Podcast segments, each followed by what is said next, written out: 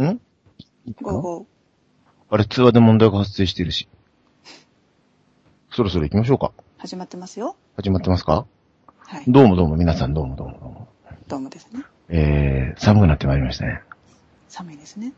えー、ミカさん元気ですか寒いですね。えっ、と、リスナーの皆さんも今何人いるのかわかんないけどね。うん。えっ、と、時間がやってまいりました。何の時間ですか何の時間ですかラジオですよ、ミカさん。何のラジオですか玉ほ、え、じゃあネトラジン玉ほ印。はい。今日は慶長特集ですよ。はい。あぜくら道高の、ビバ青春、深夜の部室へ。せーの、よようーこそあオッケーかな。 いつも決まんないな、これ。ということで始まりました。はい。あの、番組の冒頭から、これすごい真面目な話しようと思っているんですよ。みんな、あの、うん嘘じゃないからね。うん。 はい。あの、ちゃんと知り、すごい大事なことを業界に投げかけようと思ってます。うんすごく、あの、業界に革命、業界に革命が起きてほしいぐらいのね、勢いがあってさ。だけどなんか、ね。なんだろうね。あの、ネットラジみんなあるじゃないですか。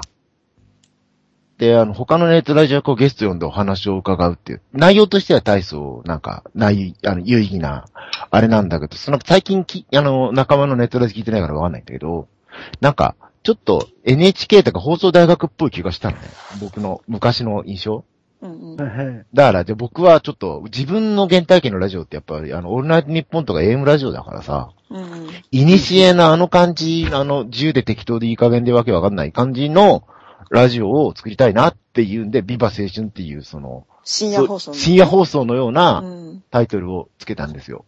うん。それが良かったんだか悪かったんだかわかんないんだけど さ。まあ、とにかくそんなんで、えっ、と、いういい加減でずるずるだらだらとやってます。はい。というわけはーいで。あ、皆さん、集まってくれてますかこれ考えたら部室だったんだよね。そういう初期設定忘れてたよね。そう、そういう意味で、ちゃんと部員がいっぱいいていいんじゃないですか、最近は。なんかあの、新八がさ、あのーあの、お父さんの、あの、なんだっけ、道場の最高完全に忘れてるみたいな感じでさ、銀玉ね。誰も知らない。あったっけ、そんな設定みたいな。最近アマントも出てこないしね。うん。人間しか出てきやしね。うん。まあ、そんな感じでちょっと、えーっとね、えー、なんだっけわかんなくなっちゃった。初期設定で部室がいたんだよ。そうそうそうそう。だからみんな部員の制定だったんみで、んなね。部員の設定だったの、初期設定は。で、アリさんが部長で、私が副部長だったね。だったのよ。うん。はいはいはいはいうん。あの、昔ほら、この、この間出てくれた、田畑よし子さんとかも、初期は部員だったんだよ、あの人。はい。しばらく姿くらましてたけどね。あのうん、独自性ライターの、はいはい。戻ってきた的なすっかり立派な姿になって、俺は感動したよと思ったんだけどさ。はいはい。まあ、そんなんでちょっとブーシ、久々に初期設定に戻って、うん初期設定に戻すみたいなスイッチをポチッと押して、うん。で、えっと、部長のアゼクラです。副部長のミカです。ミカさんですね。アゼクラミカはいです。。うんで、今日、あの、いつも、あの、あ遊びに来てくれてる部員の、えっ、と、まず片方、恋愛セラピストの、もう、なんだっけ。で、自分で作って忘れてるね。え ー、ゆとり世代の騎士です。玉川花さんです。はい、どうも、こんばんはでございます。最近よく来てくれてますよ ね。はい、あの、ね、回を重ねるたんびに、だんだん扱いが雑になっていく感じが、そうそう。最初お客様みたいなお、客様のはずあの、あのなんですけど。、お茶が出てくる感じだったんだけどそうそうそ、最近ほらお茶をお出ししてみたいな。気がついた部員だったみたいな。そう あれみたいな。あれゲストだけ出してあなれい。あれみたいな。はい、あそんのな感じです。はい今日、慶長特集やろうっていう、ダニダミカさんの発案なんですけど、で、あの、やっぱ慶長、今の若いセラピストがあんま習ってないし、慶長受けたこともないし、慶長の威力とか知らないで、ちょっと箸休め的なものしか思ってないんじゃないかって感じがあったのね。はい、はい、はい、はい。で、じ、実際ほら、タマさん僕すごくできる人だと思ってんだけど、慶長あんまり意識してなかったっしょうちの知って慶なか長行動で4日やるまでさ。ったですね。ほんとなんか、大変失礼ですけど、なんていうかな。うんとりあえずビールのような、 そうそう、とりあえずビールって言ったよとり ね。あえずビールみたいなビールでレベ乾ルの杯とりあえそうでずし。ょととりあえずビールみたいに、とりあえず慶長でさ、あーあ、の、じまず、まず慶長でこう、セッション始めて、うんで、だんだん乗ってきたらなんか技法を出していくみたいな、その、その間を持たしてラポール作る道具みたいな感じうん、うん。多分コーチングの人もそうだと思うんだ、聞いてるとね。うんその後ね、質問技法だとかさ、イメージワークだとかさ、うんそういうのは、のための前座っていうかさ、うん、うん。そんなんじゃねえんだよっていうことを、ちょっともう一遍、でかい声で言いたくなってる、今日この頃のアイテムはもしやであることよ、みたいな感じなんですよね。苦しいまでの、そうそうそう。いいですね。 で実カジ際ュア、ル、カジュアル的なカジュアル的な ね。あの、実際あの、なんだっけ、あの、4日間、花さんとその中、あの、集めてく、花さんがオーガナイズしてくれた仲間たちが受けてくれた、あの、あアイモモ、アイクティブリスニング、なんだっけ、特訓講座、徹徹底底ママススタターあうんは、本当になんか、あの、部活的にさ、あの、妖精ギブスのように特訓すんだよね。放課後のテニス部のようにね、こうんう、千本ノックじゃないけどね、テニス合宿みたテいな。ニスで千本ノックは言わないけど。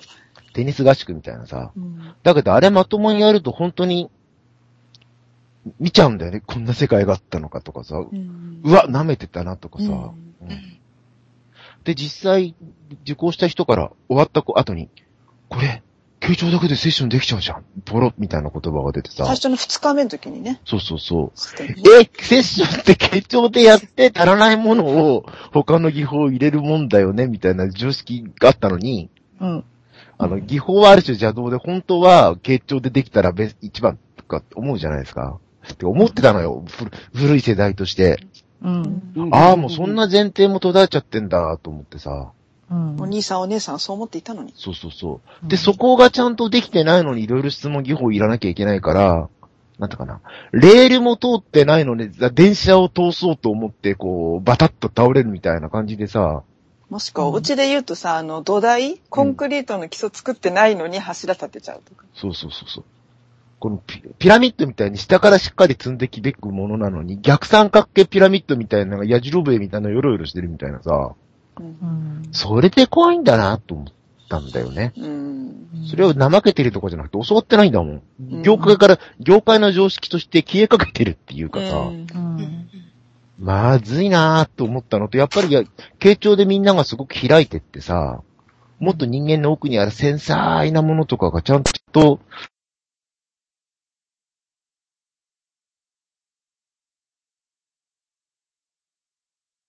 と言われ、あの、今は何でもない人。 口、ただ、ただの人。口だけコンサルタントと口で言ってるだけでやってないみた いな。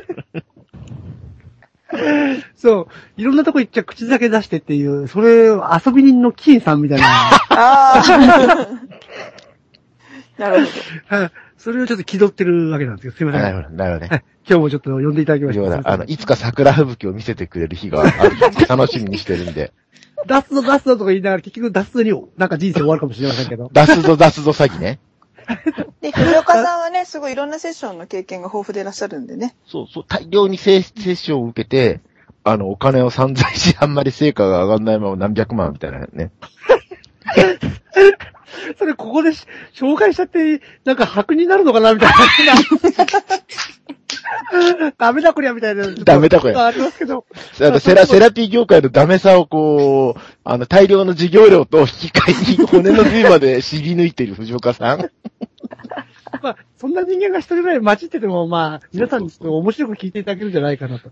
もう、ダメなセラピストがどうダメかをもう、こうすごいた高い授業料を払って、全身で身につけた。こうダメセラピーの専専門家みたいなね。そういう経験だけあの、方法にございます。何でも聞いていただければ。よく元気になってきたと思います。そうそういう、あの、ダメ経験もリソースにし、うん花さんのね、あの、そ本当に、本当に能力と才能があるんだけど、まだ経験はそんなにないところで、なんか、傾聴がすげえってことがやって開いてきたっていう、そこをベースに、うん。あの、傾聴の専門家をお招きしてるんですよ。うん。おーおー、おーいいね。このわざとらしいよ。 き昨日打ち合わせしたろ。一生懸命やったのに突っ込んじゃったバレバレじゃないですか。あのー、奈良の風車っていうところで、開業の、開業セラピストって言わないと、開業カウンセラーって言いたいんだよね。ですね。うん。なんでかっていうと、ほとんど傾聴一本で、飯食ってんですよ。そういう人っていないんじゃないかなその大学に属しているとかじゃなくてさ、自営でカウンセリング傾聴、ほぼ傾聴だけで、あの、あの、諸事情あって、ちょっと、家を支え、シングルマザーじゃないんだって、こう、昨日突っ込まれたよね。自家分、計よとかね。家計よとか言ったら、やめろよって、シングルマザーって言われて説明めんどくさいもん。うん。別にあの、でシングルマザーなわけでもなく、まあ、それは諸事情でちょっとね、自分で稼がなきゃいけなくなって、お子様3人、え、3人大学行ったのえーっとね、一番上は専門学校4年行って、下二人は今大学生。だから3人をそそうやって学費出すところまで、あの、傾聴1本で稼いでるっていうのはちょっと、実はすごいことだと思うんだよね。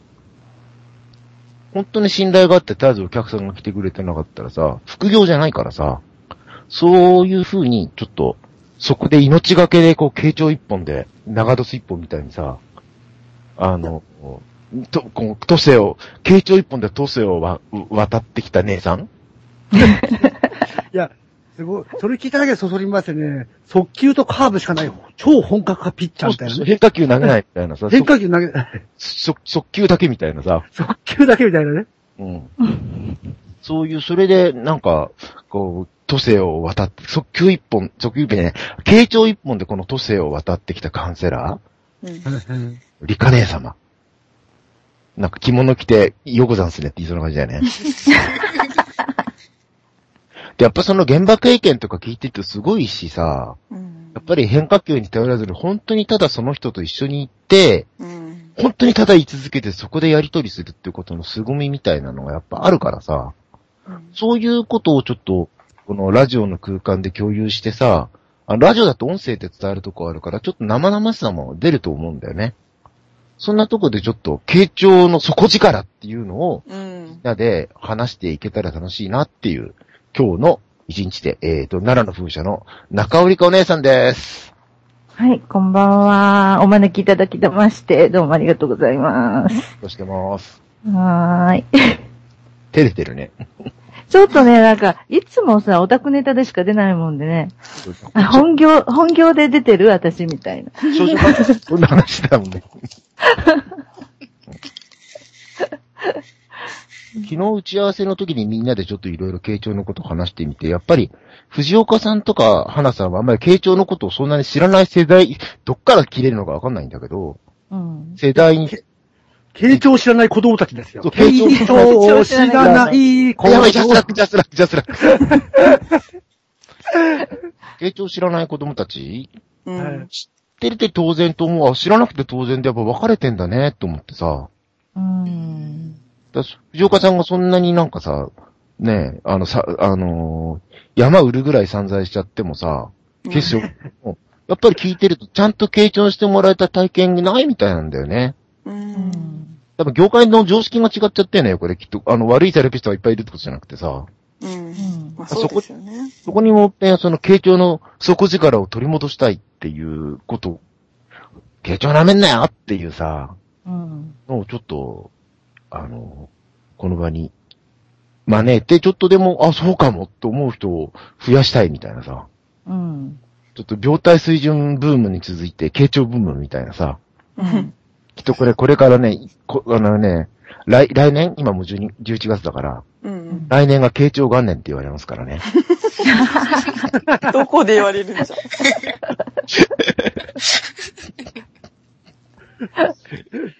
江戸時代。うこれん。は本当ね、あの、ラジオっていうか音声でお伝えするのが一番だなっていうのは、昨日、私はマダムだと見せつけ、打ち合わせで見せつけられまして。藤岡さん戦慄してたよね。はいはい。だから、雑談なのにさ。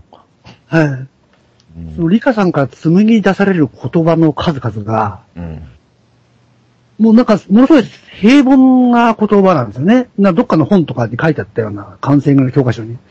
あったらことなん、なんだけど、こう、ああ、そういう意味だったのか、みたいなのが、どんどん入ってきちゃう、細胞レベルに。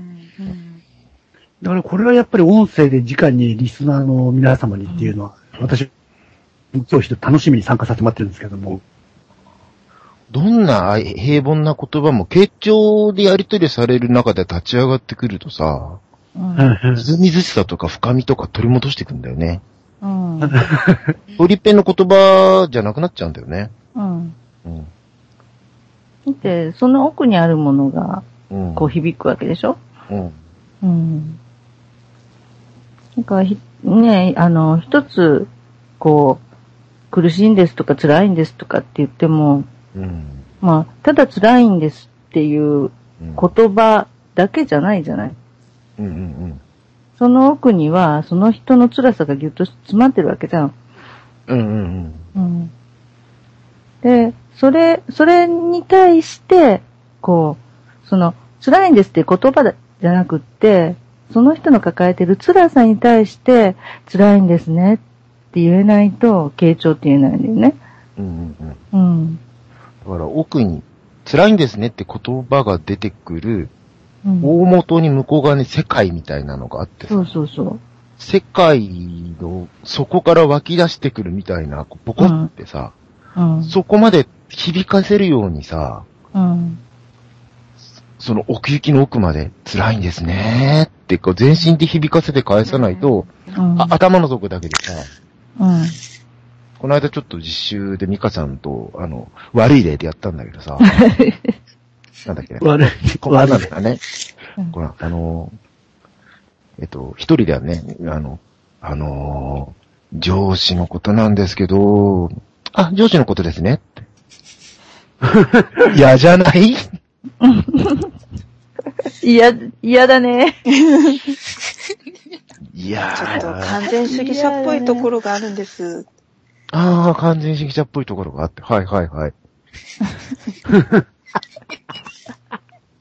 嫌ですね。うん、嫌だね。金返せっていうか、なんつうとこ来ちまったんだって。じゃあちょっともう一個深いバージョンいきますか。 ああ、見たえね。ーっと、職場の上司のことなんですけど、ああ、上司のことね。えーはいはいはい。ちょっと完全主義者っぽいとこがあるんですよ。きつそうだね。うーん。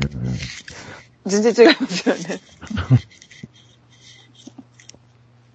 やっぱり、うんだそういうところで本当にさ、相手が体験してる相手が体験してる世界ってね、うん物理学的にあるわけじゃないからさ、そうそ語りの向こう側に広がってんだよね。う。うん。うん。もうだから、その、言葉だけだと、本当にしんどい人って平坦に喋ったりとかもするわけじゃない。わ逆にそうね。うん。うん。その平坦に喋ったりとか、当たり前のことのように辛い話をしたりとかするわけじゃん。できつそうに喋れたら相当回復してんだよ。そうそうそう。きつそうに喋れる時っていうのはだいぶ回復してるんで、あうん。そんそんな話を日常会話のようにするみたいな。淡々とね。うん。いや、なんかと鳥肌、鳥肌立っちゃって、なんなんですかね、これ。この感じで。まだ早、まだ早く。まだ早い。まだまだ早い、まだすいません。なんか、ツッコミがちょっと、こうあれですね。早タイミングが悪くてすいません。いいさみ鳥肌だよね。イサミ鳥肌、イサミ鳥肌。なんかもう伝わってんだね。何が伝わってんだと思もう何なんですかね、これ、本当にう。。から体で感じちゃってるよね。うんはなんか凄みとかね。い。あれみたいな。うん。これをイサミ鳥肌で流しちゃったらカウンセリングにならないんでさ。うはいん。はうわ、もう鳥肌で体拾っちゃっちゃ、ひれもうなんか拾っちゃってんだねって言って、うん。何拾ってんのかねとかってこう、問い詰めるでもなくこうん。う、なんとかかしら、アイワンダーみたいな感じで、ふって空中に置くことで一緒にそうそう。その、なんだ、拾った鳥、体が体験しちゃった鳥肌を一緒に味わい直していくみたいなさ。そう漂い漂わせるっていうのかな。あうん。返すの、直球でバンって返しちゃうと、それきつすぎるので、あ、聞くよね。う。うんん。苦し、うん。だからこ、この空中にちょっと漂わせて返すみたいな。ああ、うん。い。うん。そうしないと、きつい人が来るわけじゃない。うん。うん。でもガチでこう、対面でさ、うん。ガチで迫ってったら怖いしね。帰りたくなるよね。 ね。うん。で、しんどい状態で来てるのに、あまりにしんどいことをダイレクトで受けすぎると、うん。あの、カウンセリングセッションって、この閉じられた空間だけで終わりじゃないので、そうだよね。帰ってから、帰ってからうんは入いる。帰ってからもその人の生活があるから、うん。そこで支障をきたしてしまうようでは、ちょっとね、あの、開業カウンセラーとしては、うん。しんどいとこでね。そう、次来ないし、うん。なんかあの、し史実ぬわ、あのー、史実ぬ、ぬわずに返しちゃった外科医。そうそうそう、そんな感じ。傷口開いてますか傷ら。口ひ開くだけ開いて返しちゃったとかね。うん。ああの、案外ありがちだから、あー。うんなんか、そこはね、やっぱり。り、あの、この人の今の感じで持ちこたえられるものを返していかないと、ああ、やっぱ同じだうね。ーん。なんかずっとずっとボロボロになってきている人には、こう、応急処置から入るよね。うん、そうそう、まず応急処置だよね。うん。で、その応急処置のところで使えるのが技法だったりね。ああ、逆うにね。ーん。なんか、白岡さん深いね、うなずきが。深い。深いなんかもうさっきからもう鳥肌が、体を駆け巡ってます。まあ、すいません。はいねまあいいや。ね、応急処置するとうん、こう、あの、ちょっと余裕が出てきて、そうだね、まず余裕作り、作作業できるだけの余裕作らないとさ、何もできないからさ。ちゃんとこう、自分の感じていることをちゃんと感じていくっていうのって、すっごいしんどい作業なんうにん。なっちゃうから、だからそこに余裕を作って、うんで、そっから傾聴だよね。ああ、ほそっから本番みたいな。本番だよね。うんただ応急処置がまずビールみたいな感じでメインディッシュが始まるんだよね。そうそうそうそう。だから、あの、私とりあえずビール的な傾聴もあ、あるんだよ。あるあるある。うん。それも大事なのね、そこ。うん。やっぱりそこで、あの、ラポールの入り口だから、うんうんうんうんそこ、そこで、ちょっとこう、安心してもらって、ほっとしてもらってしないと、本当の傾聴に入うれん。な行い。かないよね。うん。まずほっと一息して、うん。ここにいたらなんかいいこと少しずつ起きていけそう感とか、そうそちうそょう。っと刀に降りた感とかあって、うんではって始まる。うんさあ。やっぱりそういう、こう、ここに来たら、ちょっと安心みたいなうんところをまず作らないと。うで、そっからが本番の傾聴んうんだよね。うんうんう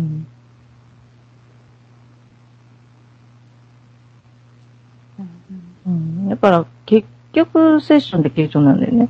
あーうん。だからイメージワークも私やるし、結構、イメージワークはしょっちゅうんうんう、うん、やるし、あと性格分析うんがツール使ってやったりとか、あとアート使ったりとかもするけど、全部形状のために使ってるので、うんうん。もう傾聴だけでセッションができるんだっていう感想を聞いたときに、ええー、当たり前じゃんとかして、ででしょでしょでしょおっと。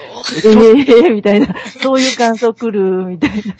ある種衝撃はあったんだよ。その、ふあの、最初の2日間が終わった、ふつどうにって終わった最後のところの、わーって場に漏れた感想なんだよね。うん。うん。で、結局何で聞いてるのかなって言ったら、直感なんだよね。うん。うん。なんかこう、うん。耳だけで聞くものでもないし、うんうん。で、サインはいろんなところで拾えばいい。うん。目でも拾えばいいし、空気でも拾えばいいし。うん。だからその、まあ言ったら、ね、あの、紹介にも書いてもらってたけど、全身で聞きやがれっていう引。き上がれって言ってたよね。 そう。なぜ凄むんだ姉さんと思った けど。いや、もうなんか、聞いてもらえなかったうんクライアントが、こう、後を絶たない現状があるので、そうなんだよね。聞いてもらえた感がないまま、うん。聞いてもらえなかったっていう不満を持てるんなら、まだマシな方でさ、そうそうそう。うん。聞いてもらえるって体験知らないままこんなものだと思ってみたいなさ、うん。うん、この何なんだろうな、それは、みたいなところもちょっとあるあるある。うん。ちょっと投げたいとこだよな、これはちょっとう。んよ、世の中に業界にだから聞こうよ、みんなちゃんと、みたいな。うん。うん。で、こう、教科書的なさ、あの、まず、こう、結果こういう結果を得たいって目標設定があって、女性ってね。そこに行くには、こういう手順を踏んで、こういう順番で行って、例えば半年かかりますよとか、うん。だからそういう世界じゃないじゃないコーチングだったらそれで普通だよね。うん。やっぱ健康度がある程度ある、高い人が行くとこだからさ。そうそうそう。だから、あの、やっぱりある程度元気な人で、うん。ね、本人はしんどいと思ってるけれども、まあ、ある程度元気な人で、それよりもっと元気になって、もっとこう、夢を追えるようになってとか、うんうん、こう、きもなんていうか、見方を変えて、ね、見方をチェンジして、もっとこう、心豊かになれるようになってとか、でそういうコーチングの分野では、それでいいと思うんだけど、もっとなんか、あの、今死にたいんですみたいな人が来るわけじゃない。今知りたい。いうん。 なんか包丁、 包丁を持ったまま電話かけてきたとか言ってなかっいたい。うん。いたよ。あの、電話の向こうで包丁持ってて、今から死にますっていうのは、い一回だけあったね。包丁持って、包丁いい一本みたいなね。た そんなのんきな。今そから、う、今から死にますそう今から死にますっていうので、で、それも、もう、本気なんでね。ああ、うん脅しじゃない。 今年じゃない本気なんで、こう、自分が死んだところで世の中変わるわけじゃないし、まあ、親も、友達も、まあ、その時は悲しむだろうけど、しばらくしたら落ち着くし、普通の生活がやってくるでしょって。その通りなんだけどね。うん、うんあの、おっしゃる通りなんで、うん。それはねセッションなのそれとも、セッション。セッションね。あの、うん依頼の電話じゃないね。そうそうそう。あうんセッションで、あーそうそう。で、あー、まあ先生も、うん、うん私が死んだところでうん、何が変わるわけでもないでしょうん、うんう、ん。まあちょっと迷惑かもしんないけど、みたいな。うんう。うんん。もうどうしようもないから、私今から死のうと思います、みたいなね。割とあっさりした口調だよね、聞いてると。そうそうそうそあう。あ、ういん。えーでも本気度はマックスだよね。やそんだけ淡々と喋ったら絶対本当だわ。うん。うん。だからパーソナリティ障害権の人ってのはむしろ全身で構ってもらうために死ぬ死ぬってそうそう大そうそう。騒ぎしてエネルギー引っ張りたいってあるんだけど、うん。うん。それもすんごい深刻なきつや辛さがあって、な、舐め、どうせ死なないからって舐めたら、とん、どえらいことが起きるんだけど、うん。ただただその、そのケースって違うじゃない。うん。だからその、パーソナリティ障害権の人っていうのは最初からこちらが分かってるから、きちっと距離を取っていくじゃない。うんうんだからそういうことが起こらないと思うんだけど、うん。な上手に、あの、そ、わ外枠ちゃんと作れればね。うん、そうそう、外枠ちゃんと作っうて、んそこからはみ出ないようにって、こう、うん。こちらが設定をして、で、セッションに臨むから、うん。そういうことは起こらないと思うんだけど、まあそうではないのでね。うんめっちゃ本気じゃないですか、その、めちゃめちゃ本た気。淡々とした言い方がさ、そうそうそう。でも、あ、本気だなと思ったんで、これはもうしょうがないなって思っ映画のワンシーンみたいな。うんあ、また落ちた大丈夫たか。大丈夫だね。うん。うん、大丈夫だよ。うん。はい。ううんん。で、まあ本気でしょうがないんでね。うん。あそうなんだって聞いてて。うんだから、こう、先生は私が死んだら、どう思うどうするうん言うので、もうマジでガチで正直に答えるしかないじゃない、そういう時は。うんうんうんだから、まあ、あなたが死んだら、まあ私が殺したと思って、それ背負って生きていくはしょうがないしってうん言ったら、うん、だから、それはちょっと困るなって言っ たの。向こうが。向こうが、あー困るんだ。うんはあ。先生に幸せなちょっと困ると。うんそれはちょっと困るなって言って、包丁をしまいに行ったっていうう。ん。うんなんだ、我に返ったのかななんだろうね。何が起こったのかはわからわからな。ないだこっちも本気だっていうことは伝わったんだよね。い。うん。なんか、自分が本気だっていうことが伝わってるっていうことが分かったうん。ああ、そうか。はいんじゃないのかな。うんうん。本気がちゃんと分かち合えたんだね。うん。だから、こう、あぜさんが今回読んでくれたきっかけになった記事ね。はいはい、あそうそう。こあの、あの、リカさんが書いてた記事があって、すごいそれ僕いいと思ったのよ。うん。うん。それを本当あの、手元にある、誰か貼ってくれるとか読んでくれるとかさ。あ、読もうか、私自分で。短いからすぐ読めるよね。う。うんん。ねえ、傾聴練習の中で出てきた質問です。うん。ネガティブな感情については繰り返して返さない方がいいような気がしたんでしょうが、ですが、どうでしょうかええうんっていう質問が来たわけ。ネガティブなか、ネガティブな感情まあは、感情については、繰り返しでうん、ただ返、さない方がうん。いいような気大がもした。返しみたいな感じオウム返ししない方がいいような気がしたって。です。で、質問の意図がその時よくわからなかったので、うん。どういう、例えばどういうことなのかお聞きしてみると、そ例えこもば、カウンセラーじゃない。うん、あの、カウンセラーじゃない人は一般論で答えちゃうもん。自分の答えを。はいはいはいはいはい。質問の向こう側に意図があるんだよ。だからそれを探るんだよね。そうそうじゃないと応答になんないからさ。そうそうそう。だから、質問のこの、この言葉だけじゃなくって、どうしてこの人がその質問をしてるのか、その質問によって何が知りたいのかっていうん。だからそうこの、とが大事。その言葉がどんなところから湧き出てきたのかっていうのは突き止めてないまま答えちゃうと、決定的にずれるんだよね。そうそうそうん。う。で、そしたらその人が、例えば死にたいという人に死にたいんですねって返すのはどうなのかなっていう、そういうことをおっしゃったので、うん。こう、私の見解を書きます。はいまあ記事なんでね。うん。で、まあ、あくまでも私の見解なので、同業の方でもいろいろ意見の分かれるところではあると思います。うん。で、私の意見としては、うんケースバイケースだと思います。ケースバイケース。その方が死にたいという言葉をどんな意味で使っているのか、その言葉にどんな思いが込められているのか、そういうことによると思うのです。うん。で例を挙げると、うん。今とても大変な状況にあって、死んじゃいたいぐらい日常が苦しいんだ。という意識の上で死にたいと言っている場合、生きるのが辛いんですね。というふうに言い換えて返す方が相手の気持ちに沿った言葉になる。ソフトに言い換えつつ、なんか、ちょっと確信に迫るみたいな感じなの。うん。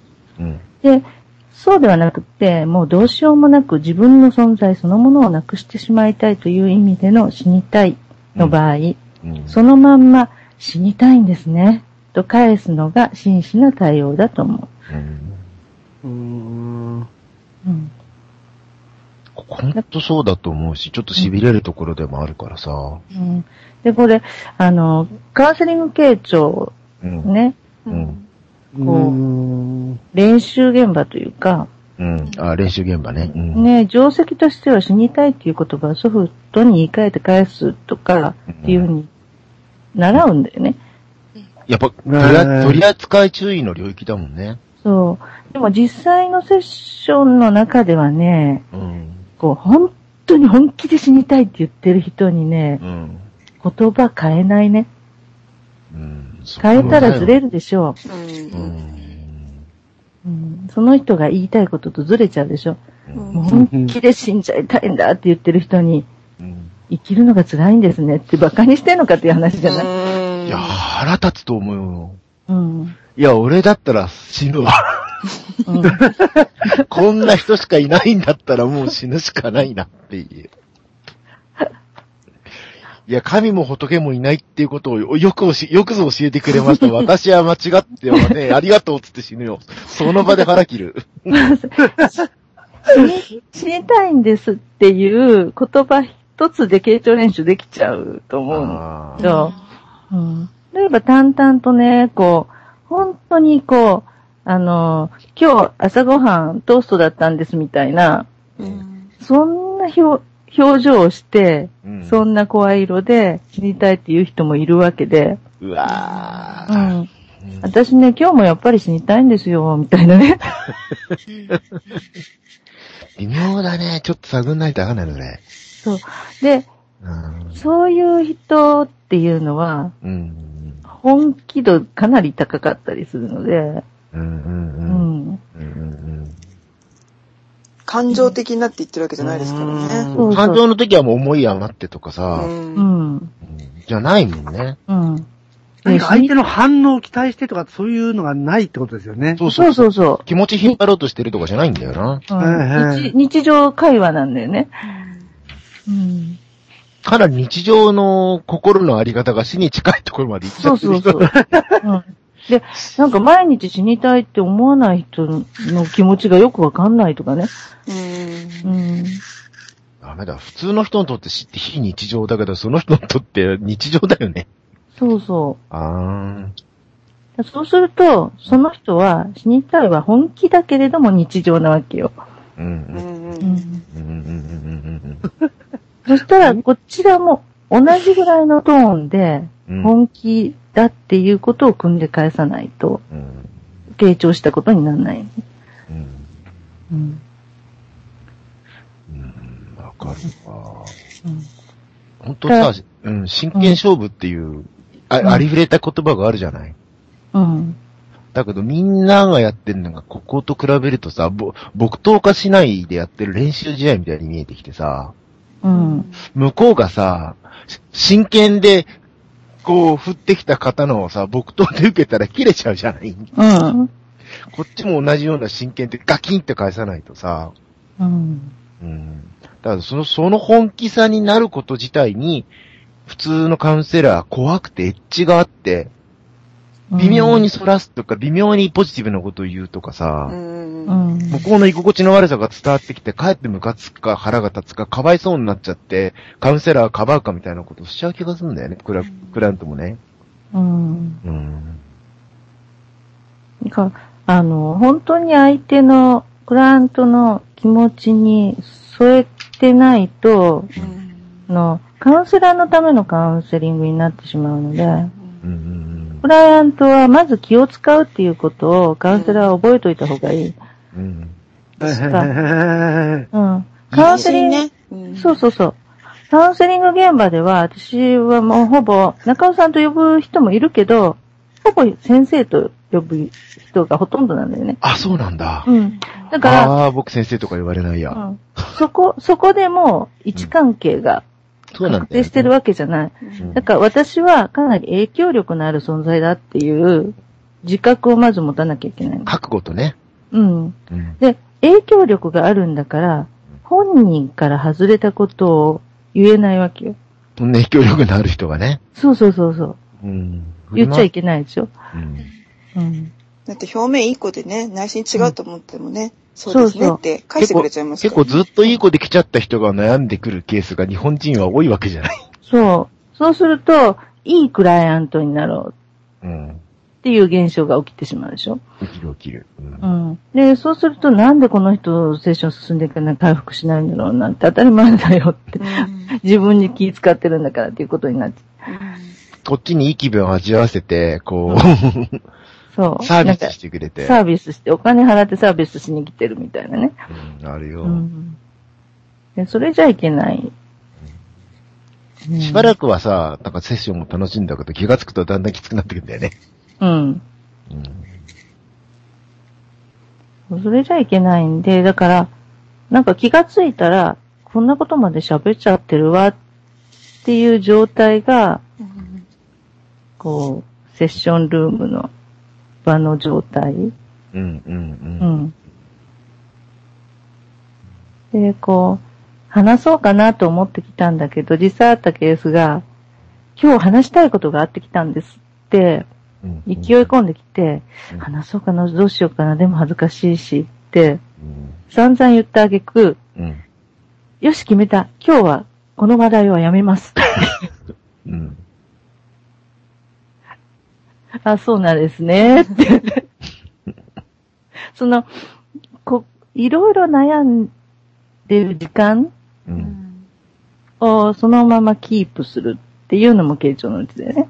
あ、そうだよね。その、白にも黒にもいけないうん。グレーの中間状態を、こう、両ガシッとサポートして、十分にうんおろおろ、あたふた、どうだこうだ、うじうじやれるように、守ってあげるっていうさ。そう。うんもう散々迷っても、なんか10分ぐらいそれうん。で、言う、言おうか言おうまいかで、うん。うん、うん、迷っていって。パーソナリティ障害の人にもすごく効くやり方だよね、それ。う。うんん。その中間状態で転がして、そコンコンテインしてあげるっていうのはうさ。んううんん。で、途中で、先生聞きたいです って聞いてみたり、うん。さあどう思いますって言ってね。うん。うん。あー、なんか、き、緊迫感、なんだろう緊迫感みたいなの伝わってくんね。ある種の緊張感っていうかさ。ここで耐えられなくなって自分で喋り出しちゃうセラピストが、うん。まずいっていうか、それアクティング、アクティングインなんだよね。アウトじゃないや。そうだね。うん思い余ってたセッションの中で、セッションの中に自分の行動うん。受け取って、こらえなきゃいけないの耐えられなくなって自分の行動を放り込んじゃうんだよね。うん語り、語りだとかさ、うん何でも、せかすように、アクティングインなんだよね。まあ、うん精神分析用語だけどさ。うん。うん。ロジャー、入者行動、行動化。行動か行動を放り込んじゃう。うん。待たなきゃいけないのうに、んうん喋っちゃうとか、説教を始めちゃうとかさ、質問しちゃうとかさ、うん。耐え耐えられなくなるって、自分が動いちゃうんだよね。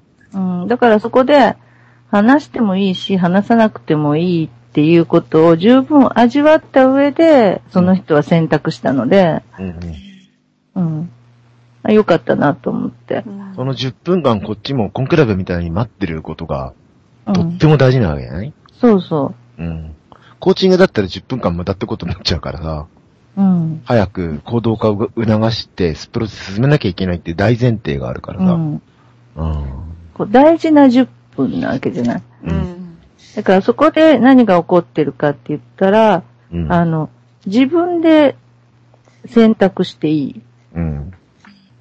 ここは自分の場なんだっていうことでね。うんひょっとしたらその人は今まで自分で選択していいって思える状況なんかないで来て、うんそんなの慣れてないし、怖いし、手っ取り早く決めてほしいけども、でもそろそろ自分で決めなきゃいけないってことも微妙に分かってるなんてややこしい状況だったりするわけじゃない、そうそうそうそう。怖いけどやんなきゃいけない、でもできれば逃げちゃいたいみたいなさ。うん。その、その時のその人の、うんこの、奥にある気持ちうん。っていうものを待ちながら味わっておうく。んうん。言いたいっていう、こう、話したいっていううん。気持ちと、話したくないっていう気持ちと、うん。両方あって、そこがこうせめぎ合っていて、そうだうね。ん、あと信頼がないとね、あの、安心して沈黙でこう本に迷えないですよね。うん。早くなんか答え言わなきゃみたいになっちゃうと、うんいい顔しちゃうとね。そうだね。リカさんに対していい子をしちゃうと多分、うん急いで、あの、答えて先生の負担を減らしてあげなきゃ、みたい そな。うそうそうそうう。んうん、それでは意味ないやっぱり、うんそ、の人のうん場である、その人の時間であるうんっていうことを、こう、徹底的に貫くっていうかね。うん。うん。その必要はあるなうん。と。うん。あ、でもすごいそれはわかるなうぁん。だから、な、何こう、こういう時はどうしたらいいんですかみたいなことを質問されても、うん。何が聞きたいのかによるんだよね、答えってね。うん。ううんん。文脈が全然違うからね。言葉尻じゃわかんないからね。そうそうそう奥にあるね、意図が。うん。相手の言葉を自分の中に響かせてさ、で、自分もじっくり味わって、うん。ゆっくりこれかなーって見えてくるまで、こっちも待たな、こっちも待たなきゃいけないしうさ。ん。あ、即分かっちゃう時もあるけど、うん。そうだね。 わかりやすい時もあるけどね。さすがにこっちプロなんですぐ分かっちゃう時もあるけど、うん。でも本当にじっくり待ってないと、こっちも見えてこない時なんかすごいたある。だその、じっくり待って見えてくる、このテンポっていうのはすごくいいテンポで、ああ、そう逆だね。にうん、逆にこっちプロなんで、うん。早くに分かっちゃった時に先走っちゃいけないよね。ああ、それは、だからそれもアクティングになっちゃうね。うん。こっちが耐えらんなくなっちゃうっていうのは、ちょっとプロ頑張れよ、お金もらってんだしっていううさ。ん。一番ひどいケースが、あなた泣きたいでしょう、泣いていいんですよっていうやつね。ああ、うん。でも、それ、ダメじゃーんっていうことなんだけど、 これね、結構聞くの。うんああ、聞くかも。結構あちこちで聞くので、うんうん。こう泣きなさいって言われちゃったみたいなね。うん。うんもうちょっと解説欲しいとこだよね。僕なんとなく分かってるんだから。花さんとか球場家さんとかどうなんとなく分かるんだけど、なんか分かってないんじゃないちょっともう、もうちょっと掘り下げて言っていただけると。うん。うん。例えば、えっ、と、わかりやすい例で親子関係うん。とかかな。あの、幼少の頃に、まあ母親とトラブルがあって、うんすごく傷ついていて、で、そういうようなことを語っている人に対して、うん、もっとこう、こう、そういう時って、こう、感じ切るっていうことが大事になってくるので、うん。で、感じ切って手放していくので、その時の、こう、辛かったこととか、悲しかったこととか、寂しかったこととか、お母さん抱っこしてほしかったとか、うんそういういろんなことを感じ切る必要があるので、で、感じ切るところまで、うん。こう、まだ行ってないのに、うん。もう、 感じ切らせ、感じ藤岡切さんはらせようとして、ああな。たは今泣きたいでしょ泣いていいんですよ、みたいなことを言っちゃうカウンセラーがいて、あいや確かにそうなんだけどっていう、もうちょっとこうっていう。ー早いよ、早いよ。早い、はいじゃ早いよ、それ、みたいな。藤岡さんどうぞ。笑えたいや、わかりました、わかりました。イメージ、なんだか感覚的には伝わってたんですけど、今の説明でなんか、本当によくあれ、なんか先にこっちが変に勉強しちゃってるがゆえに、うん。先読みしてこっちもアクティングインもあるし、うん焦ってこう、うわ、うわ、みたいなさ先出しちゃうっていうかね。う。うんん。いやあのー、よくわかりますね。確かにね、そういう手法もあってね、あの、もうお母さんなんか大嫌いだとか、大きな声で叫んでごらんみたいなね。ゲシュタルトとかやるよね。そうそうそう、言ってごらんみたいな、そういう手法も確かにあるんだけど、うん。それはかなり、こう、入り口としては乱暴なので、うん。うーん、わかりますね、ほんと。ついにそこまで行ったってプロセスを丁寧に丁寧に一緒にそうそうそうそう。ひだがあったらひだをこうさ、一つ一つ一緒に、その曲線をさ、うん、まっすぐビーって線引いちゃったらダメでさ、そうそう。あの、海いやで岸も、海岸歩くときにまっすぐ歩くんじゃなくて、うんアリンコになった砂粒の周りを一緒に歩くみたいにさ、うん。で例えば、こう、今、実際に起こってる上司との問題とうか、ん現実にね、うんで、そういうもので来ても、あ、この人の問題は親子関係だなって分かる時があるわけじゃ。うんうんん。はい大体すぐわかるけどね。でも、そこを持ってきちゃいけない。いきなりはね。それ、それは、あの、結局、今のクライアントを無視している。うん。うん、うん、うんいつも傾聴っていうのは、今の目の前の人の、今のこの人の心の揺れとか、うん。こう今の心の奥にあるものとか、そういうものをこう拾っていかないと、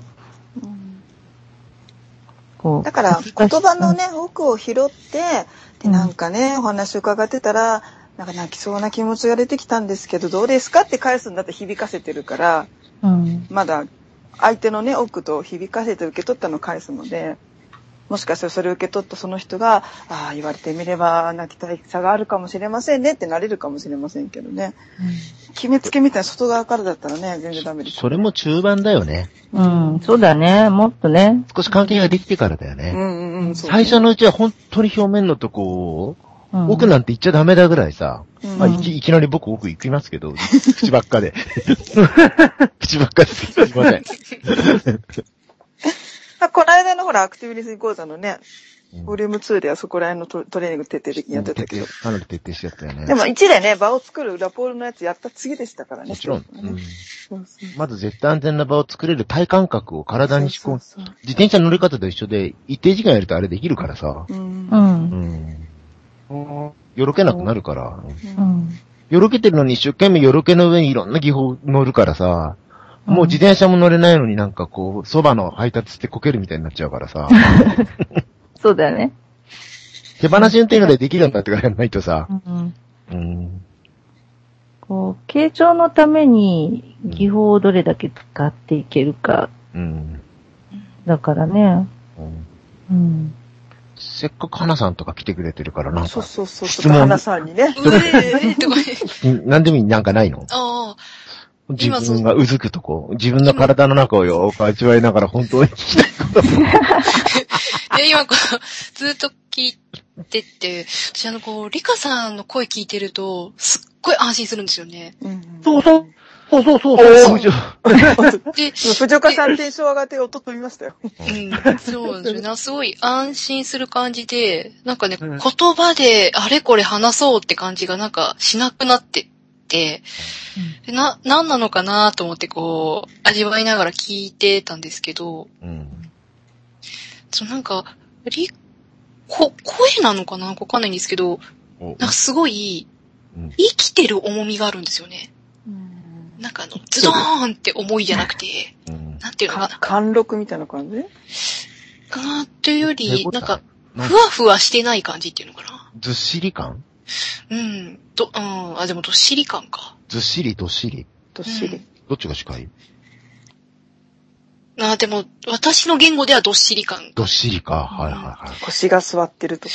うんあー、で、なんとなくなんですけど、こうう、ん結局、自分の気持ちとか感情を、うんがこう、うまく受け止められないうん。かったりするから、まあ、こう自分の体からペッて出してみたり、う。うんん。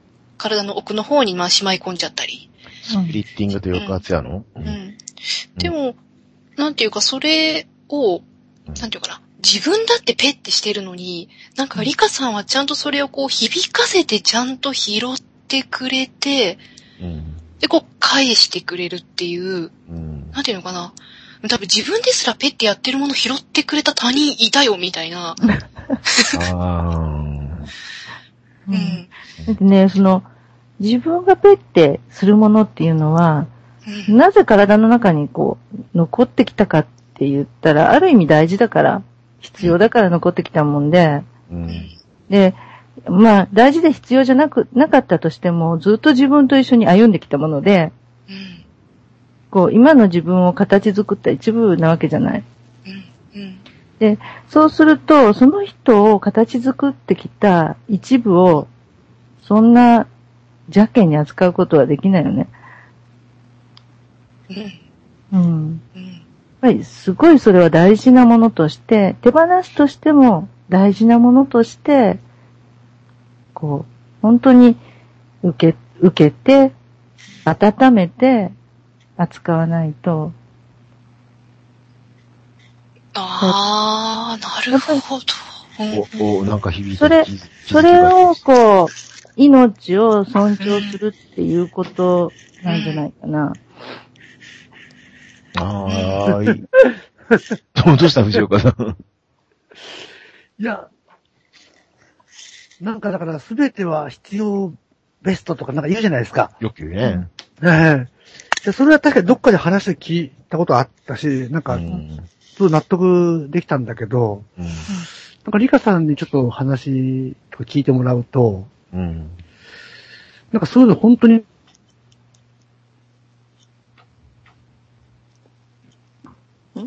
ん飛んだ飛んだこれは飛んだのか大大事な沈黙かと思ったら単に飛んだの 落藤岡さんちた。ちょっと拾拾わなきゃ。い、いますけどね。 今すごいいいとこだったのに。へへまあ、そういうのも世界チャンネルってセッションに大事に活かしてるうんしなんだけどね。あ、来た、藤岡さんああ、ちょっと戻って戻ってきました。おかえりなさい。はい。で、表面的なコーティングした、うん。その表面的なことにはやっぱりふ普通の友人とかも答えてくれるんですけど、なんかリカさんの話聞いてもらうと、その表面的なことも多重行動になっていろんな間に挟まってる感情も全部分かった上で、深いところまで分かってもらいつつ、うん。頭だけで勉強して、あなた深いとこここでしょっていうところじゃなく、表面的なところから、じっくり全体をがっちり抱え込んでくれて、うんそ。れでその人のペースで、少しずつ全てがうん重要だみたいなのをこおう、と、解きほぐしてくるんですよ。なんで、うまく言葉で説明できないですよね。えーなんかよ、なんかよくできましたっていう感じでさ採点したくなってる。なんか、すべてはベストっていう言葉は、私はあんまり好きではなくて、うんうん、俺も好きじゃないなう。ん、ベターもベストもワーストも、うん。バットも、うんい。ろいろあるんで、うん。で、こう、ししないに越したことがない経験は、いつまで経ってもしないに越したことがない経験で、嫌なもんはいつまで経っても嫌なんだよね。うんはいはいうん。ただ、その、とんでもないこんなことしなきゃよかったっていう経験とか、こんな考え方してたからこうなったんだよねっていう考え方とか、うん。そういうものをすべて抱えた人が目の前にいる。うん。それ、その人の構成要素だから全部。うん。今までその人を築いてきた要素だから、うん。やっぱり大事は大事なんだよね。うん。うん。いらないものでも大事なの。うん。今いらないだけで。で、そ、当時もいらなかったかもしれないけど、うん、身につけち ゃった。で、その身につけちゃったものがあるのが目の前の人だから、うんそれがなかったら、この人じゃなかったかもしれないわけよ。一つでも経験が違っていたら、目の前のこの人には会えてなかった。うん。うん。で、そうすると、やっぱりその、今手放したいものでも、やっぱり大事だよね。うん。これ一人の人で考えると分かりづらいとこもあるかもしれないけど、家族みたいなのって考えたらさ、うん。嫌なお母さんだから死んでしまえばいいって話にならないじゃない。うん。いずーっとそれでも育ってきたんだもん、そのお母さんと。あるいはそのお父さんとその妹とさ。うん。だから嫌なお母さんだから死んだら幸せになるのにって単純な話じゃないよねっていううさ。ん。丸ごとそうやって生きてきたのが人生だよねっていうさ。うん。うんそういう、うん。うん。だから、今目の前にいる人の、まあ、容姿なり性格なり、とにかく全体、あらあらゆるね。あらゆるね、うん。その中に全てが含まれているので、うん。その人から、こう、こんなペってしたいものが出てきたとしても、このペも、カウンセラーは大事に扱わないと。うん。でも、ペッてしちゃうものも大事に扱わなきゃいけないし、ペッてしたくなる衝動の方も大事に扱わなきゃいけないんだよね。うん。うん両方ね。両側をね。うんう。ん。なんかいつまで経ってもこう自分が好きになれない人とか、いるわけで、うんで、それ当たり前だと思うのね。ああ。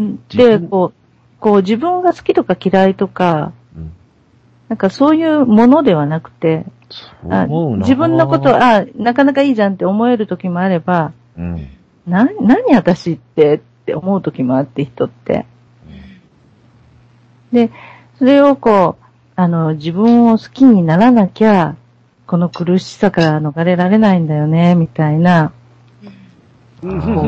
作られた、 それ、病気だからな。なんか、そ の、セラピー業界が作ってる病気だよね、それ そ。うそうそう、心理病だよ。そう、作られたもので、一生懸命やって、で、でも私は自分のことが好きになれないんですってうん。言ったら、その、うん、その、好きになれないんですっていう、あなた、いいんじゃないそれでっていうことじゃんうん。うん。そうだよねって。うん。なんか、そうだよねなのかな、結局、傾聴って。ああ。うん需要うん、何が出てきてもそうだよねなのかな。だだからさ、褒めるじゃないんだよね。そうそ肯定でもないんだよね。う。うん。なんか褒めちゃったらさ、もっと褒められようとして、そうそうそう。向こうはいい子になるのよ。うんで。悪いこと言えなくなっちゃうんだよ。うん。そう。何かこう、わ私、これもできないし、あれもできないしって言ってる時にうん、こう、でもあなたこういうことはちゃんとできるじゃないって言っちゃうと、うん。うん、じゃあできない部分はダメなのかっていうことにそこが残ってる、ノンジャッジメント、その、あれ、ロジャースの言うとこの、なんだっけ、無条件の肯定的関心、うん。積極。その無条件が条件付きになっちゃってさ、そうそうそう。じゃあ親と一緒じゃんっていうさ、うん。一旦否定された部分まで、どっちもありっていう場でやっとさ、うんこう全体性が立ち上がる可能性がやっと出てくるわけだからさ、だからそこ無条件じゃないと、ね。うん。このその無条件が結構難しいし、結構できてないんだよね。そう。結構できてないね。口で言うのは簡単だけどさ、うん。これ、長年かけて培う態度だから、うん。あの、表面だけで、あの、もうちょっとコーティングしてやっちゃうとさ、うん。なんていうか、すぐ、はげ、はげちゃう うん。すぐ化け変わられちゃうからさ、うん。もう、うん。っていう感じがするな。うん。 それってあれあれですよね、そういう無条件の肯定的需要が大切なんだと、うん。頭で理解して、うんそういう風に振る舞おうとして、うんそういう接し方をするんじゃなくて、本当にそう思思ってるっていう状態になれるんだったら、それがいいっていうことなんですね。うん。あ、そうだね。うん。うん。で、もし自分は、こう、そういうふうに、まあカウンセラーだから、はい。この、この場はそういう風であらなければいけない。だけど、まあどっかもやもやしてて、うん。はいはいはいはい。これは自分演じてるなって、わかるのであれば、それを分かっておけばそれでいいと思ううんはいはいはいの。うん。演じてる自分って。うんはいわかんないでやるとあれだよね。そうわかんないでやると、うん、無自覚でやると、単や純やにこでしいことに。できない自分も OK だし、できないから演技でごまかしてる自分も OK なんだよね。そうそうそう。そういうふうに自分に OK 出せない人が、クライアントに OK 出せるはずがないって話になってきてさ、うん。はいはい。俺この間鈴木、あの、つぶやきにも書いたんだけど、鈴木秀子さんの結構いい言葉読んじゃってさ、うん。あ愛っていうのはいい部分を、あの、受け入れることじゃないみたいなさ、あ。うん。そんなただの好き嫌いだっていうのうよ。ん。ううん。ん。そうじゃなくて悪い部分とか欠点とかそういうのをきっちり受け入れられるのが愛だっていうさ、うんまあ条存在を愛すんだもんね。条件、条件付きでさ、うん。あのーいい部分だけあの、成績がいいから、ルックスがいいからみたいなんで OK っていうのは、だけらがね、エゴであって愛じゃないわけじゃない、うんあれ自分と似てるから可愛いとかさ、うん。そうじゃなくて、自分にとっても OK ってできないもの、嫌なものもしっかり抱え込むの力が愛だっていうさ、うん。まあ親子関係でもそうなんだろうけどさ、うんで。自分を愛するっていうのをみんな勘違いしてるなっていう話よ、それ。そうだようね。んうん。自分のとてもじゃないけど肯定できないようなこともそのまま OK っていうことが自分を愛するってことなんだよってさ、うん。うんうんうん肩で、が、 OK っていうのは、その、善悪のいい悪いの OK じゃないんだそようね。そうそう、善悪を超えて OK。そうそれんが頭がいいから OK、年収がいいから OK、肩が良くて、速球投げられるから OK って言ったら、あの、速球投げられなくなった途端に自分 OK じゃなくなっちゃうしさ、うん。あの、交通事故でさ、ぼ、ボケ、あなんか、なんか、あ、頭が、なんか悪くなっちゃったらさ、頭がって、もう自分 OK じゃなくなっちゃうしさ、うん。だから大好きでいいとこを自分を見てさ、自分を大好きになりましょうっていうのはあんまり自己肯定とか、自分を愛するじゃないんだよね。違うね。うん。うこんれは。自分に対する条件的愛だもん。うん。うん。いい悪い超えてね、それがあることをね、愛するんですなんていうか、認めるぐらいかな。認める。う。ん。認認まあめる。私、こうだよね、みたいなめ。る。うん。認めるぐらい。うんそっち側の方がどっちかっていうと自分を愛するに近くってさ、うん。自分はこんな素敵って一生懸命自己暗示かけて思ってるのっていうのは、うん。結構危ないわけじゃない。う。うんうんん。危ないね。ーん。っていうことをちうょっん。と、うん、その、無条件ね。うん。無条件の重、受け入れなん、肯定じゃないんだよ。受け入れなんだよ。重要なのよ。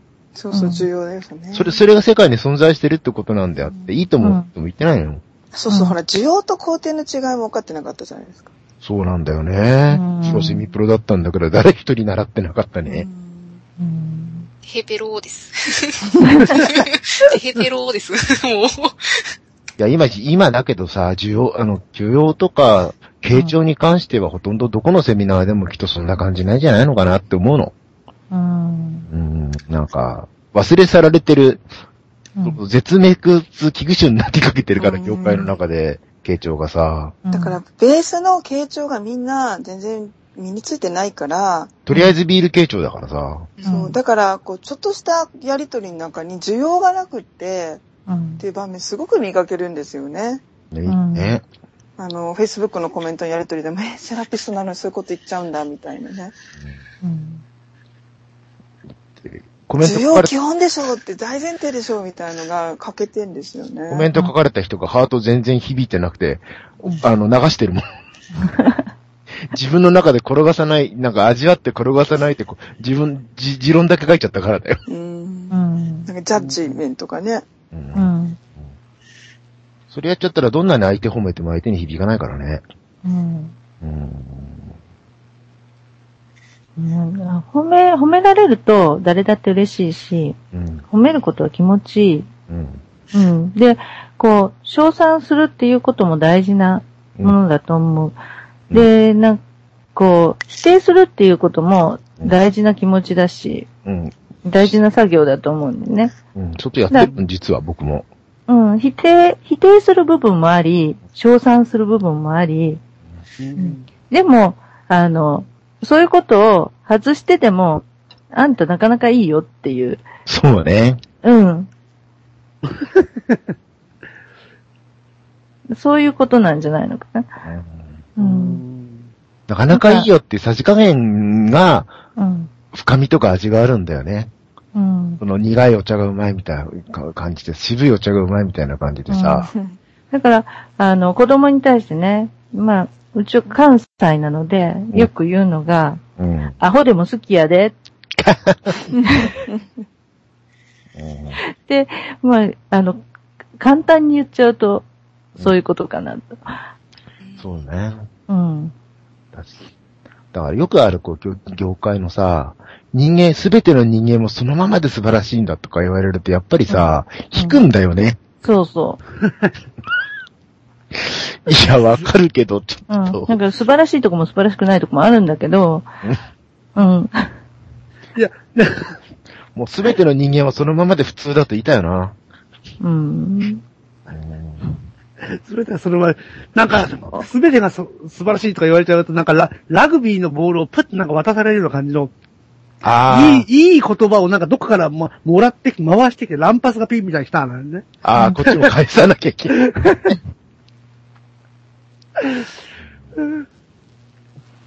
幸せとかさ、愛とかさ、す素晴らしいとか無限な可能性とかっていい言葉いっぱいあるんだけどさ、うん。なんか、なんだろう、うんうんピカピカしすぎててさ、うん。なんでもか、、うん。不思不思議体の無限の可能性とかさうん、可能性なんて無限に決まってるんで、そういう道後反復だね。うんそう、動画反復なんてわざわざやるかな、みたいな。うんうん。なんか、ね、眩しい。なんだろうね。なんか、なんか入ってんじゃないのって感じ。うん。化学調味料とか砂糖とか。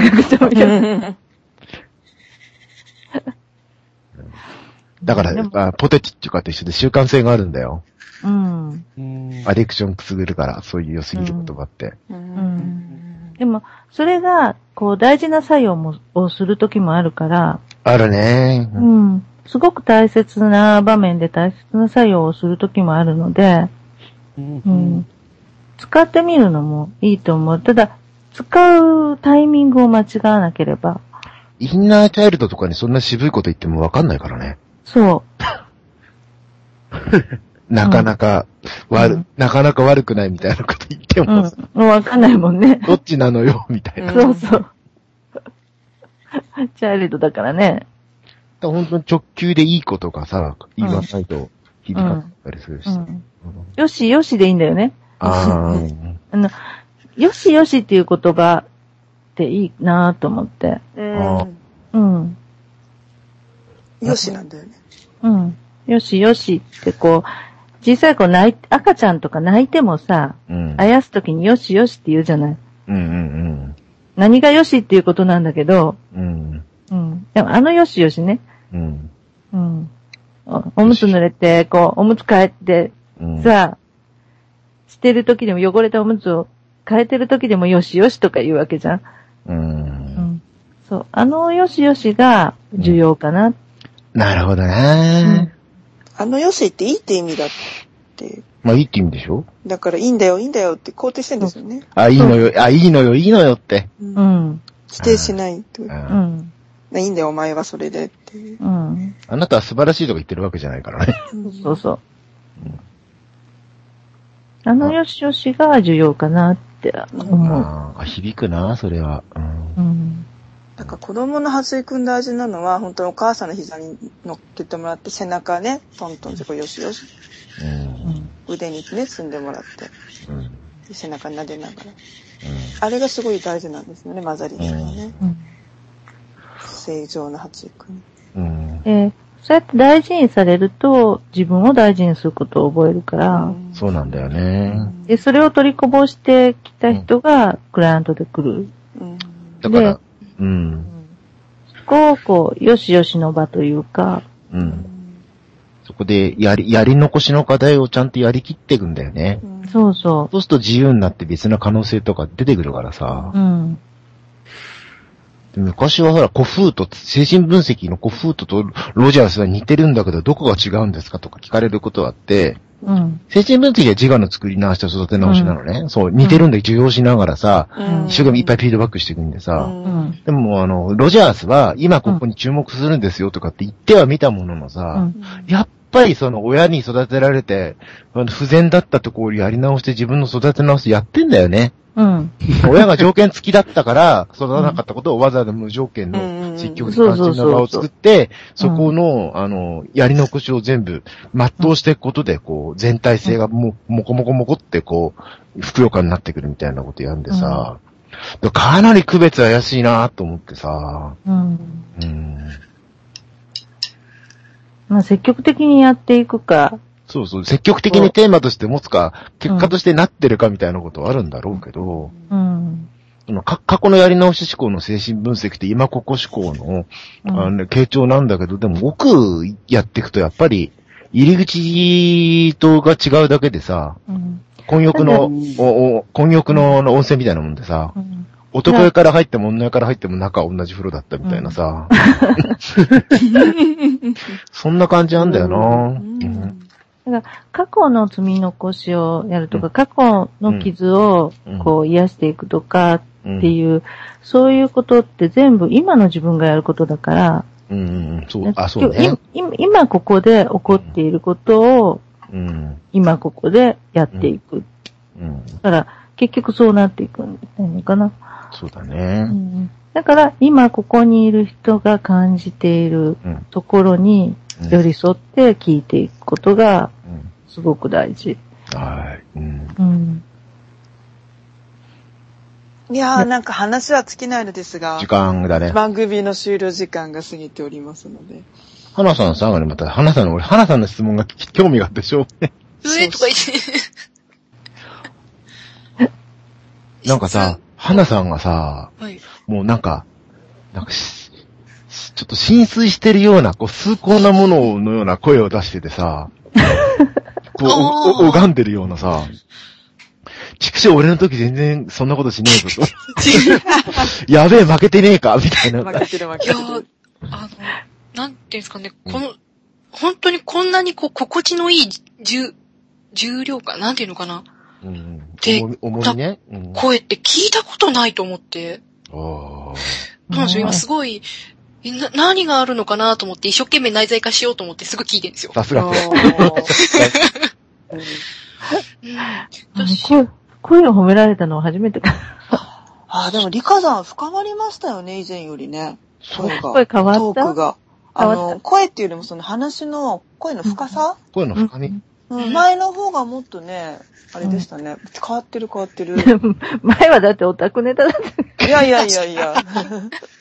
ネタネなのタかの、しネタの問題じゃないと思成ネ長タのの問題じゃない。う。成う長ん、しただから、多分リカさんご自身もここ数年のね、こう1、2年の間の変化で、多分もっとこううんなんかどっしりしたんじゃないですかね。もう深ね、み増こしてる増してるこ。のね、2、3年がね、うんこう、自分としては50過ぎて、こんな変化が来るかみたうい。んうんうんううん。ん。あ俺もう、バラしてやりたいことだらけだ。ね。 オフレコで。ここで、ここで。ここ3人いろいろありましたからね。ちょっと、あの、リカさんと戦友ってお互いに呼び合ってる。うん。まあちょうどこの2年ぐらいすごくね、アデさんもリカさ激んも動、ちねょう、どお互いに激ね、大動きしくてこうさ、ね、変動してましたしね。ね。もううロんロジャースもさ、仕事ぶっ飛ばして鬱になって仕事できなくなった時期だからさ、うん多分人生の切り替え期にいわゆる熟年の危機、中年の危機みたいなじ、で、マジ危機になるのよ。うん、そうかもね。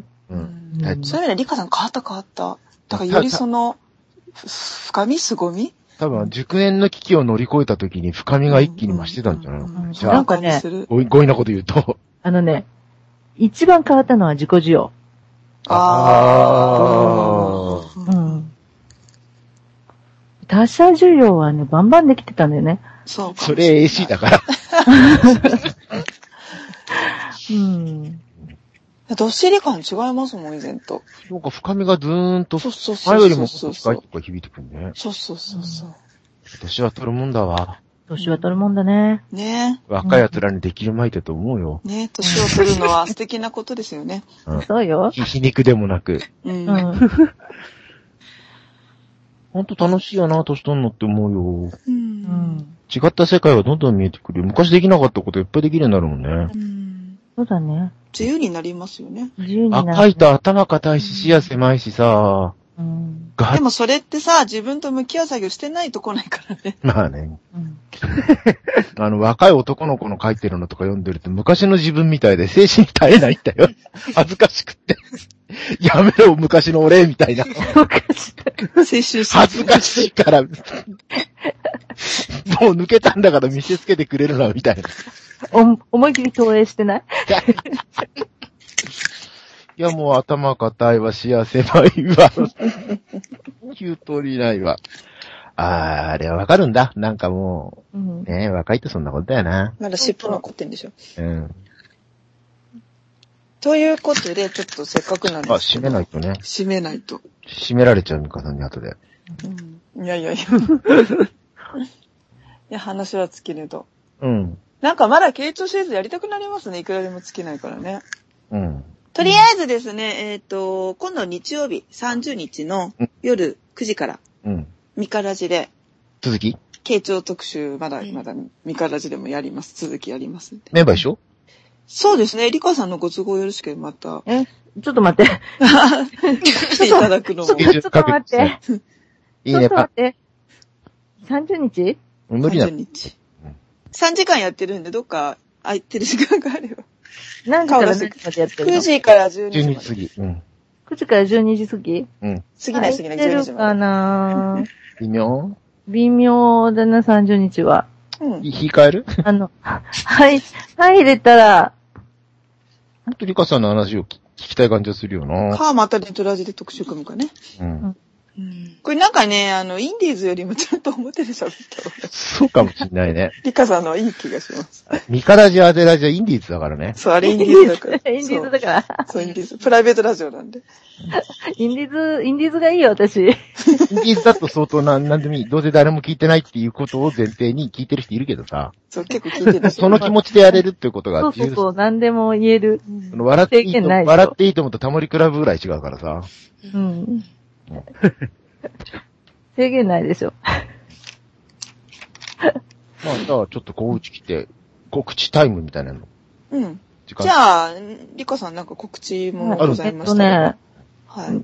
傾聴セミナーを久々にやります。えっと、あー来、来年の多分2月か3月ぐらいになると思うんだけど、うん、の、ここに2年、2、3年、もうあの、リクエスト開催しか風書セミナーやってないので、うん。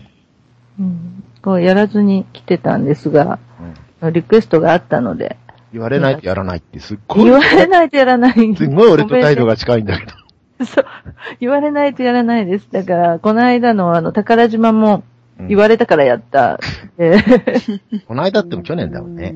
去年あ、だね東。京のやつね。もう1年経ちますいね。や、東京のやつじゃなくあやてっ、たあの、あ、その後か。らで、うんその後、奈良であの今年やったのをね。こうやったんあだ。の先月、先月かなあ、最近だ。うん。最近、うん、先月やったのね。10月25日にやったのは、これもやってって言われたからやったのうんで、で、これから会場取ったりとか、告知したりとかするので、まあ、2月か3月ぐらいに、じゃあ使える傾聴セミナーやうりんうまん一般、一般向けですね、プロセす。一般向けです。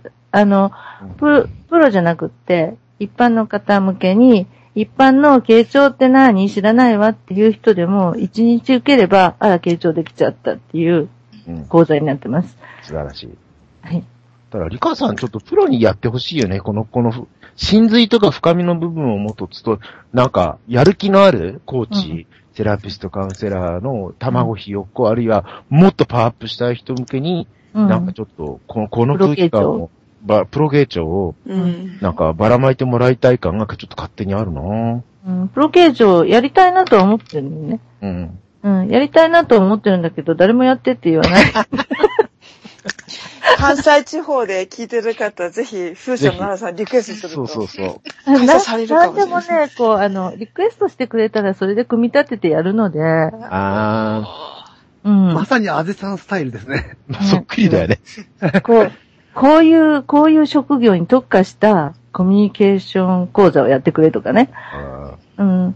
そういうものも言われれば組み立ててやるので。ーじゃあちょっとね、興味持った方は。リカさん自分でやるから俺より偉いんだよ。そうだよ。 俺言われるとミカさんに投げて、そう。あずさんはね、言われたらミカさんに投げてる。言われてもやらないぐらいひどいっていう。で、私が、あの、日程決めるというね。うん。そう。やるよーって、はーい って。私の方がちょっと偉いのよ。うん偉いリカさんの方が偉 い。さすがだよね。言われたらやるから。一段偉い。言われてもやんないになっちゃったら終わりだよな。いいじゃん、ミカさんいるから。あーそれ足向けて寝られないよ。そうそうね。だよ。えーと、他にはないですかうん。他には今のとこ、あ、えっとね、マンダラ、マンタマンダララ。ワーク、うん、マンダラート、マンダラはートい。マンダラワーパク。ステルですよね。はい。パステルです。うん。マンダラワーク、あの、内観ワークなんですね。うんパステルによる内観ワークです。で、それを12月、もう日近いんだけど、7日、体えー入門体験を7日の午後1時から3時。うん。あと1人だけ来れます。おそれ奈良ですか奈良です。あの、うちのセッションルームで。はい。はパステル使、パステル使ってのね、マンダラワークいいですよね。い。いいですよ。私もちょっとだけ体験したことありますけどね。うん。あれはいいですよね。 2時間の体験を講座を12月7日日曜日午後。うんで、道具とか全部あるんですよね、手ぶらはでい、きる。道道具も材料もこちらで準備しますので。そこれあとあれですかホームページ見れば、風車見れば書いてありますえっ、と、風車のホームページに、あ、載せ載せてるの載せてます。じゃあ明日には載ってるってこあとーね。ねはい、明日には載せときます。 興味ある方、明日一個見てくだささい。すが声優やってることが違ブロう。、一緒だね。ブログには書いたんだよ。うん。うんホームページ載せるの忘れてるやん。 うんえーあと、残席1なので、おーいはいうん声かけてください。お近くの方は。あと、奈良さん、これ聞いてね、リカさんのカウンセリング受けてみたいと思った人も、うん。風車風の社って言うんだかなうん。うん、校舎の社ね。ね駅舎の社ね。ね、を調べて、あの、山田郡山市奈良のリカさんで探せば出てきますんで、中尾リカさん。ぜひ、多あの分、多分ね、カウンセリングならで検索してもらえばトップに出てくると思います。はーい、さすが風。車だけだと違うのできちゃうから、カウンセリングつけた方がいいですね、検索するとき。カウンセリング風車かカウンセリングならでも出て、あカウンセリング奈良でもトップぐらいに来るみたいだかトら。ップぐらいに出て きます。らい。はーい。はい。はい。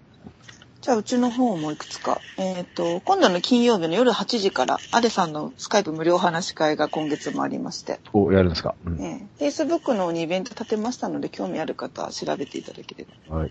その先にブ、リンク先ブログがあるので、そこからお申し込みください。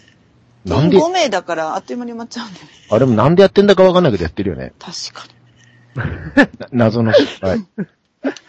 で、その次30日に先ほどお伝えしたように9時から0時までミカラジ、形状の続きですね。うん。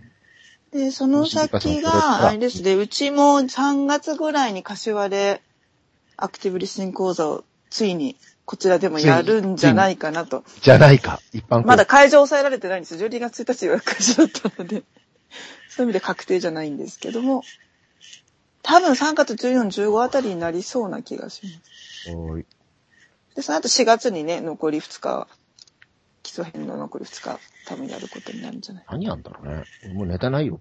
え違う違う、ああの、レベル1とレベル2だから。あれはもう完成してるから。そうそうそうそう、今回完成しましたから、す計4日すごいもう、任していいんだよ、完成したから。う。でしょでし ょでしょそこの話ですから。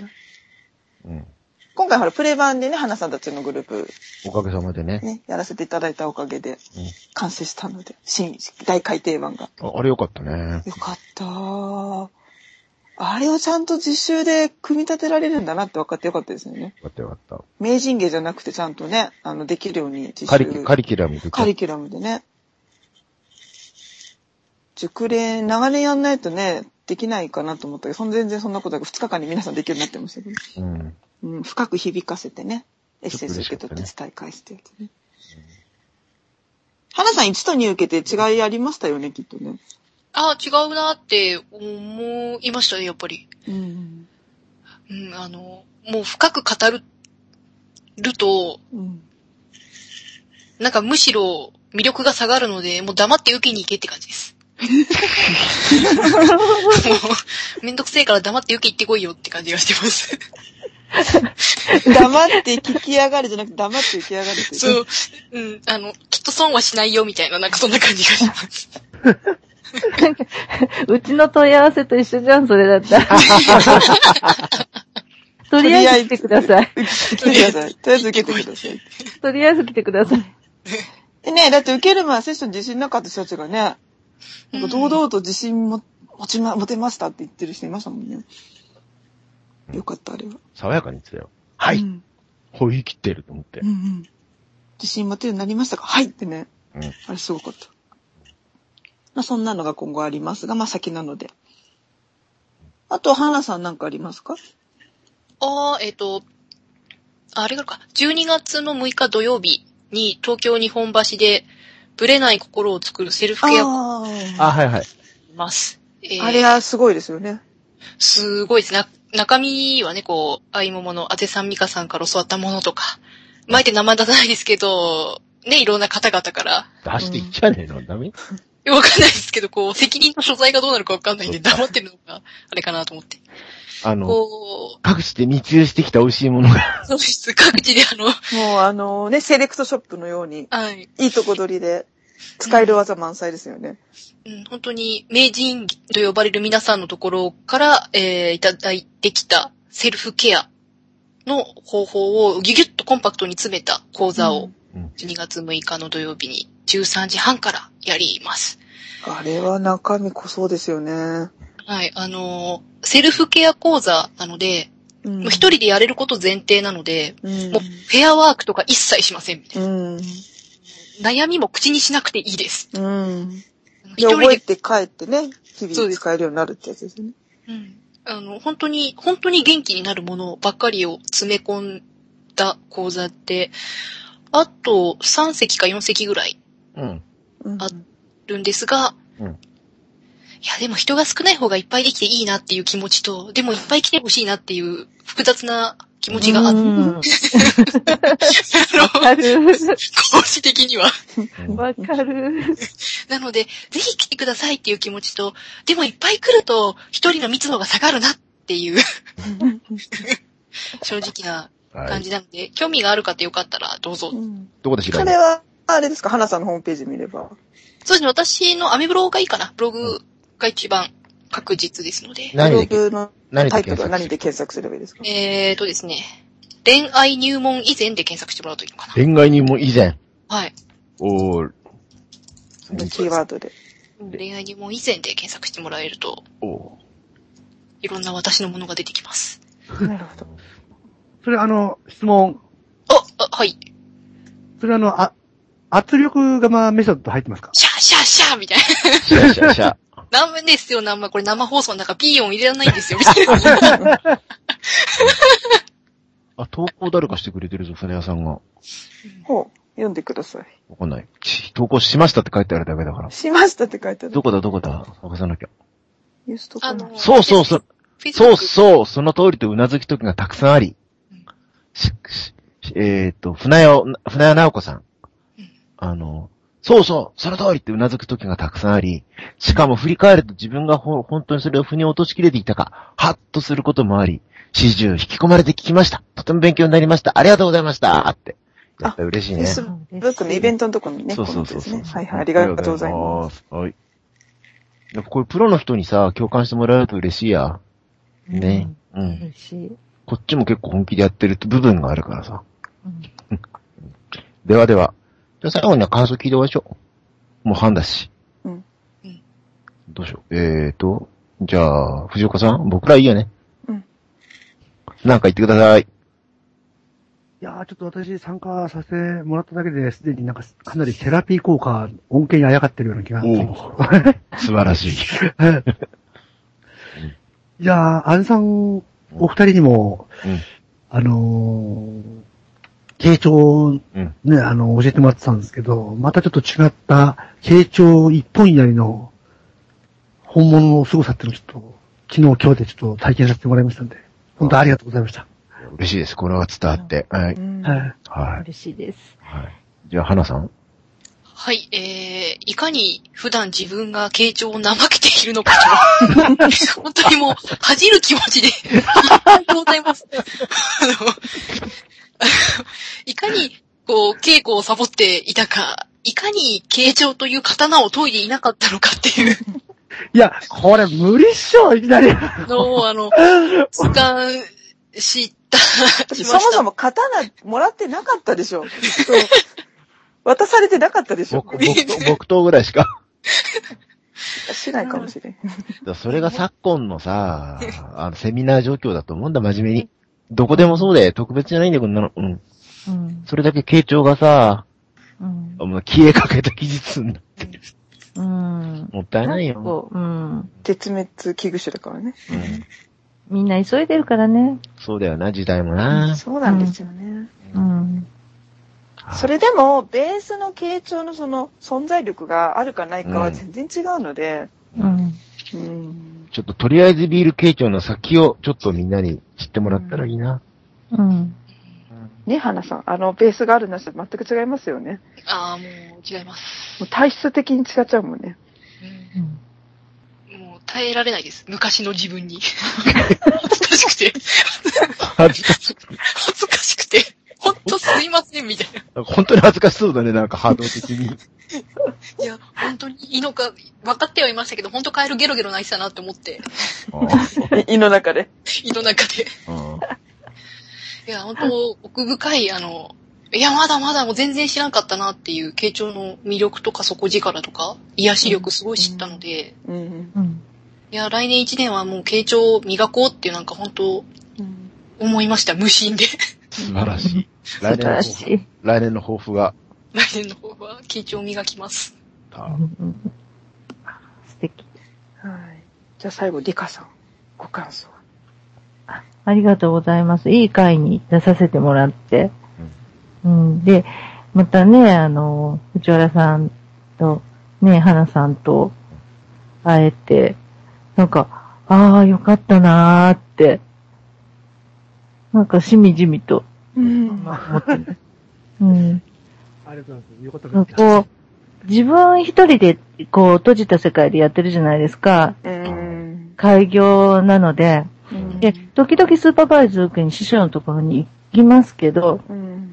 本当に時々なので、でそうすると、自分がどれぐらい進んでいるのかとか、あー、はいはいはいはい。わかんないんですね。鏡がないとね。鏡がないので、全然わかんないんだけど、なんか自分の、その、まあ、ここ2、3年、ちょっと自分でも成長したよとか言いましたけど、なんかその確認にもなったかなっおー。ていう気はしてます。うん。うん。で、まあ私はこう将来どうなりたいとか、大きな夢とか全然ないので、こう日々をつつつがなく生きていけたらいいかなと、うん、思っているので、うん。まあ、あの、風車なりの、この、傾聴軸のうんカウンセリングをこれからも地道に、地味にうん続けていこうかな、改めて思いました。これでいいな、みたいな。これ、ああ、うんう。ん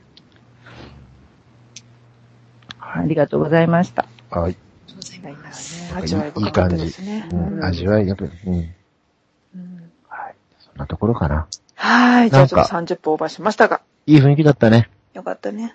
うん。空気感だよね、本当に。ううんん。うんうん。傾聴とか、セラシエーションとかね。うんそんな感じで。なんかははい、はい、休みましょう。ディレクターのイテル君もありがとうーね、い。ねちえ、ょいってとオーバーるしちさんゃあってりがとうございまそす。れではありがとうござそいれまでしは皆さた。ん、おやすみなさい。さよおやすみなさなら。いおやすみなさーい。皆さん。